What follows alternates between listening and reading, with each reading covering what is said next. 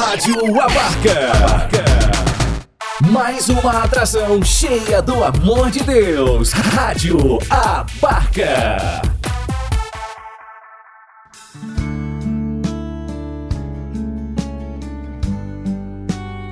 Deus fala com você. Com Padre Ricardo Silva Carlos. Deus quer falar coisas tão pequenas, nas coisas simples.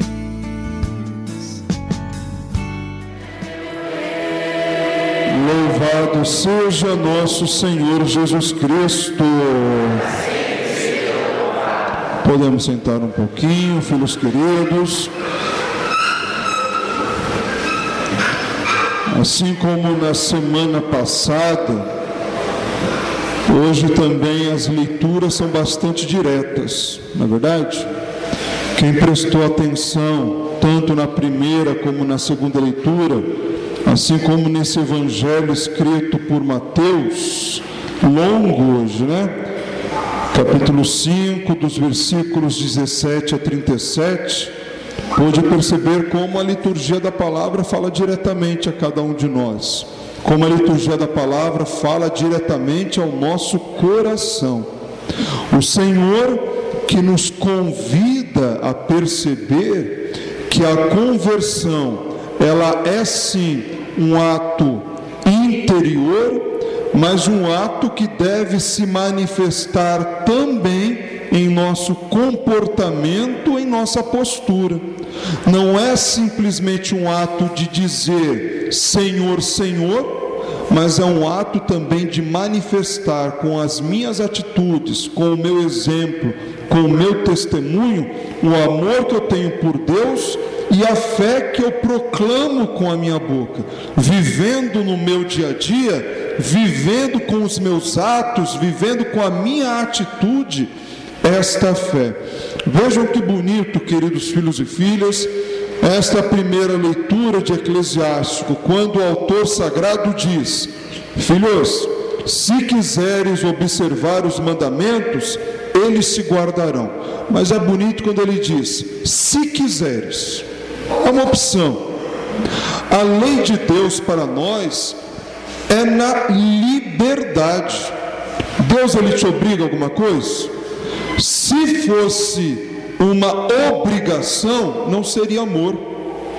Se Deus nos obrigasse a alguma coisa, então não seria amor. Nós seríamos coagidos. E na coação não existe liberdade, e se não existe liberdade, então nós não somos amados por Deus. Se quisermos, diz o autor sagrado, nós podemos seguir a lei de Deus. Mas aí a primeira leitura também continua com uma série de ensinamentos quando nos diz: se quiseres observar os mandamentos, eles te guardarão. Se quisermos seguir a lei de Deus, essa lei nos protegerão. Esta lei nos guiarão, nos conduzirão, nos guardarão. Se confias em Deus, tu também viverás. E continua: Diante de ti, ele colocou o fogo e a água. Diante de ti, para os que quiserem, podes estender a mão. Diante do homem estão a vida e a morte, o bem e o mal. Você receberá aquilo que você preferir. Você escolhe. Vejam, filhos amados, Deus a grande graça, o grande dom que Ele nos concede, além da vida, é o dom da liberdade. Porém, como o Padre sempre partilha com vocês, junto do dom da liberdade, vem as consequências da minha escolha. Eu posso fazer em minha vida a escolha por Deus, e aí vem também com ela as consequências dessa escolha. Eu posso escolher por Deus, fazer escolha na minha vida por Deus, e aí as consequências virão. as consequências da vida eterna, é lógico que no mundo em que vivemos, um mundo totalmente sem Deus, não é verdade? Um mundo onde se abomina o sagrado, um mundo em que tudo quer me distanciar de Deus, não é assim? Um mundo onde o próprio Cristo depois nos ensinará isso no Novo Testamento, né? Onde a cruz vai ser sinal de loucura para este mundo, onde ele mesmo dirá: Você pensa que eu vim aqui para trazer a paz? Eu vim para trazer a guerra. Eis que famílias se levantarão contra família, nações contra nações, pai contra filho, filho contra pai, mãe contra filho, filhos contra mãe, enfim. E se estão fazendo isso comigo, que sou mestre e Senhor, imagino que farão com vocês por causa do meu nome, já antecipando toda a perseguição que a igreja, que os cristãos sofreriam causa do nome de Jesus. Então nós sabíamos já todas as consequências que aqueles que seguissem o nome do Cristo iriam viver.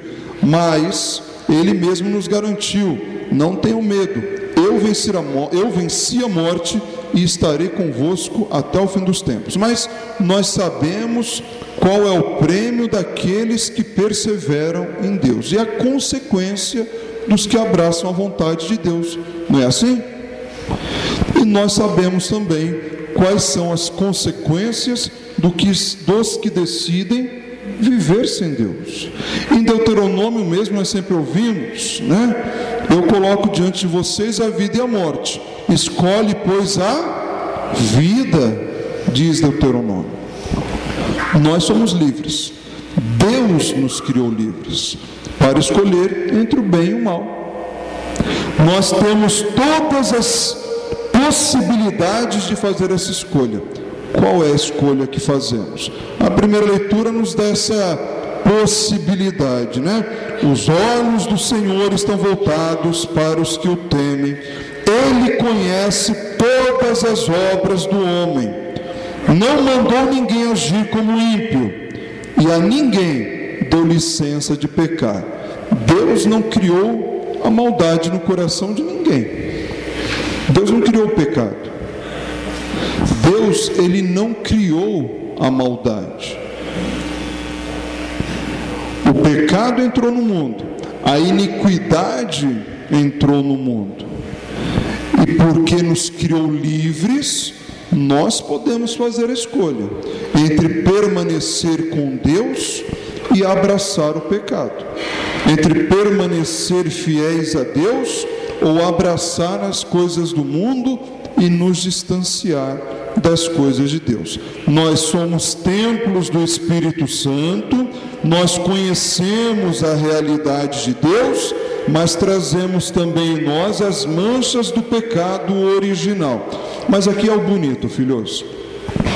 Ao mesmo tempo que nós somos contaminados pelo pecado, e diz o catecismo da Igreja Católica que temos uma inclinação natural ao pecado, nós também trazemos em nós as marcas de Deus, porque somos templos do Espírito Santo. Portanto, ainda que tenhamos uma inclinação para o pecado, ainda que tenhamos uma, uma inclinação para o mal, uma atração, era essa a palavra, ainda que nos sintamos atraídos pelo pecado, pelas coisas do mundo, Deus, Ele nos dá todas as armas, todos os instrumentos, todos os meios para fugir do pecado. Nós temos um instrumento maior e mais poderoso que é o Espírito Santo que habita em nós.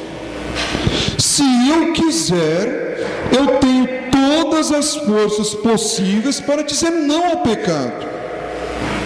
Se eu quiser, eu tenho todos os meios para dizer eu não quero as coisas do mundo, mas eu quero permanecer. É fácil? Não é. Mas eu tenho os meios necessários para dizer não ao mundo e permanecer firme com Deus. Ainda que o mundo inteiro venha contra mim, eu tenho os meios necessários para permanecer firme com Deus. Repito, primeiro, eu fui criado à imagem e semelhança de quem? E Deus é pecado? Deus é mal? Não é. Eu sou feito à imagem e semelhança de Deus. Deus é bom, Deus é amor, Deus é perfeito. Eu sou o templo de quem? Do Espírito Santo. Eu sou filho de Deus. O primogênito de Deus assumiu a humanidade, se encarnou, morreu na cruz para me dar a vida, para gerar a vida, para devolver a minha possibilidade da salvação. Tem aí os sacramentos como meio eficaz de santificação. Eu tenho todos os meios para dizer não ao pecado. Mais uma vez o padre repete: basta fazer o uso correto da minha liberdade. Senhor, ainda que aos olhos do mundo este pecado seja atraente para mim, eu prefiro permanecer fiel a Ti. Ainda que o mundo inteiro me diga que é incoerência, que é loucura eu renunciar a esse pecado para estar na tua presença, livremente eu quero permanecer com o Senhor. Ainda que o mundo inteiro me diga que seja loucura, é loucura para eles, mas para mim é caminho eficaz de salvação. Afinal, como nos ensina as Escrituras, neste mundo eu estou apenas de passagem. A minha pátria definitiva onde é? O céu. E é para lá que eu estou trabalhando para ir. É para lá que eu quero um dia ser merecedor. A minha pátria definitiva é lá. E a minha alma anseia o dia de estar na presença do meu Deus. É lá que eu quero um dia poder ser merecedor. É isso que nós precisamos buscar, filhos queridos. E fazendo o uso correto da nossa liberdade, é para lá que nós nos encaminhamos. Renunciar às coisas do mundo, segurando sempre nas mãos de Deus e nos deixando conduzir por Ele. Não é isso também que o Evangelho de hoje, aqui o Padre conclui, não é isso que o Evangelho de hoje nos coloca? No Evangelho de Mateus, esse texto longo, que é continuação das parábolas que São Mateus apresenta. Quando Cristo ele diz: Olha, Está vendo todas essas leis que os profetas do Antigo Testamento vos apresentam? Está vendo todas essas leis de Moisés? Eu não vim acabar com elas, não. Eu não vim abolir essas leis, não. Muito pelo contrário, eu vim levá-las à perfeição. E aqui é um ponto interessante, filhos, porque os judeus estavam esperando aquele super profeta, talvez, que viesse superar essas leis, que viesse talvez transformar essas leis, que viesse talvez cancelar essas leis e instaurar um novo reino. E o Cristo vem e se diz: Olha, eu não sou um profeta, não. Eu sou, eu sou alguém que é maior do que um profeta. Eu sou um Deus. Porque eu não vim simplesmente cancelar. Eu vim levar a perfeição e muito mais. Eu vim fazer novas leis. Porque se o profeta diz que deve ser assim, eu digo, olha, deve ser muito mais que isso. Se a lei fala que você não deve matar, eu digo muito mais. Que simplesmente quando você odeia o seu irmão no seu coração, você está matando ele. A sua falta de perdão já é matar o seu irmão. O seu ódio no coração já é matar o seu irmão que não é só você dar uma facada, dar um tiro nele, não. O simples dizer eu odeio, já está matando o seu irmão. Por isso que o Cristo diz: olha, antes de você se aproximar do altar para fazer a sua oferta, para fazer a sua oração, primeiro vai, se reconcilia, pede perdão, depois se aproxima, para que a tua oferta não se torne hipocrisia, não se torne falsidade. E aí Cristo vai dar uma série de ensinamentos para dizer: olha, eu sou a plenitude da lei, eu sou a plenitude do amor. Na realidade, toda a lei de Moisés, toda a lei do Antigo Testamento se resume numa só: a lei do amor. Toda lei se resume numa palavra: o amor. De nada adiantaria toda a Escritura se não existisse uma coisa só: o amor. O amor. Tudo se resume no amor. Afinal, não é por isso que Deus nos criou? Por amor a nós? Não é por isso que Deus nos enviou o seu único filho? Por amor a nós? Não é por isso que Cristo morreu na cruz, ressuscitou glorioso e nos enviou seu Espírito Santo? Por amor a nós? Não é por isso que em cada Santa Missa o Cristo se dá na Eucaristia? Por amor a nós? Se dá em alimento? E não é por isto que ele virá um dia na sua segunda vinda gloriosa para restaurar toda a criação, para julgar vivos e mortos, como nós professamos na nossa fé, por amor a nós, por amor. Tudo se resume no amor, filhos amados. E como o Padre sempre disse, quando Cristo voltar, ou quando nós formos chamados à Sua presença, nós também só seremos julgados por isso. Nós não seremos julgados pelo nosso dinheiro, pelo tanto que nós acumulamos, pelo tanto que nós ganhamos, por aquilo que nós fizemos ou deixamos de fazer. Nós seremos julgados pelo tanto que amamos.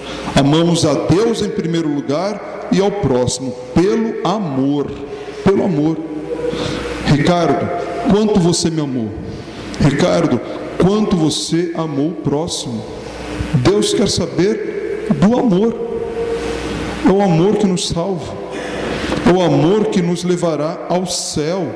É o amor que nos dará a eternidade, filhos queridos. É o amor. É por isso que não adianta a gente ficar guardando aí tanto ressentimento no coração, né? Às vezes eu fico pensando, né? A gente fica brigado aí entre nós por coisas tão pequenininhas, né? Eu acho tão engraçado, às vezes a gente vai conversar com as pessoas, tem pessoas que estão aí há anos sem falar. E a gente vai perguntar por que, que estão brigados. Já faz tanto tempo que a gente está brigado que eu já nem lembro mais por que a gente brigou. Eu já nem se fala mais. Vai perguntar por que, a gente não se fala, eu já nem me lembro mais, padre. Mas eu não suporto olhar para a cara dessa pessoa.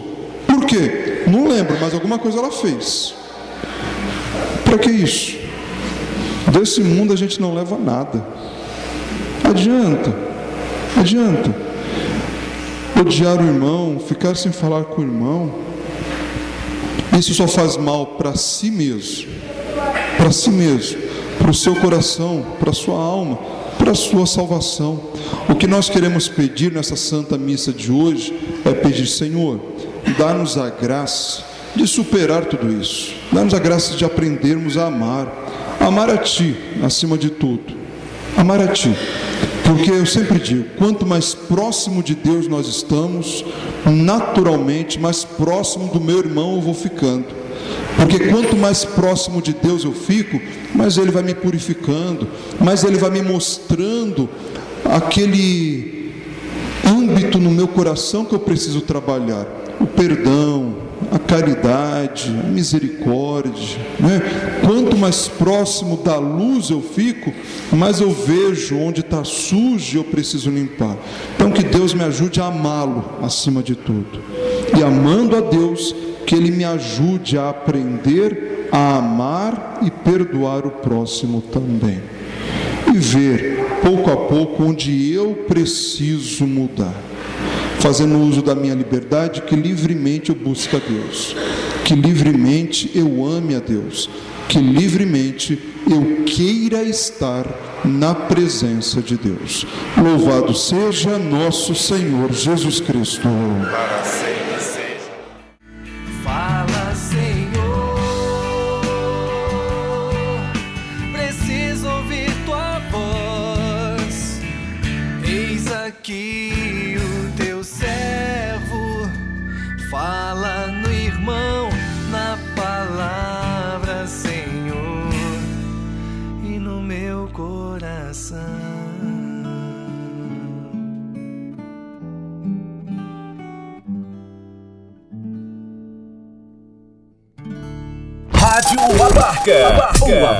de Deus pra você.